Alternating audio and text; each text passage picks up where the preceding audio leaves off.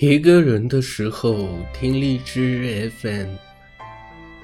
一个人有着一个人的生活，一个人吃饭，一个人看电影，一个人喝酒，一个人散步。一个人的时候你会做什么？我很喜欢在失眠的夜晚翻开一直想看的书，泡一杯清茶，感受书中人物在不同的场合。说着自己想说的话。有人说，书中自有黄金屋，自有颜如玉。我想说，书中有一座你取之不尽、用之不竭的宝藏。翻开一本书，你所有的经历、思想、语言、情感、秘密、心思，都会在书中得到印证和对照，仿佛 X 光机。把人解构到支离破碎，毫无隐私可言。我看书并不会选择一个安静的环境。看书的时候，我常常播放自己想听的音乐，打开荔枝 FM，在娓娓道来的诉说中进入书中的世界。我最近在看安妮宝贝的《春燕》，虽然她已经将笔名改为了青山。但这部长篇书成于安妮宝贝的时期，这算是我第一次阅读到安妮有着完整的故事线的小说。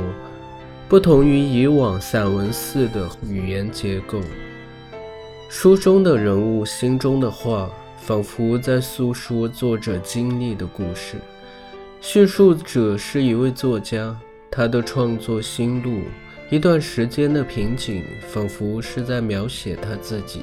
为了潜心写作并寻找灵感，主人公来到了一个叫做齐赵的中原小城，在现实与想象中完成自己的文字。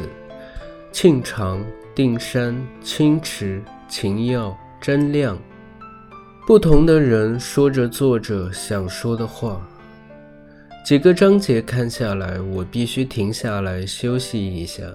书中人物的经历一次次地敲击着自己内心敏感秘密的那一部分，有些疲惫，略显沉重。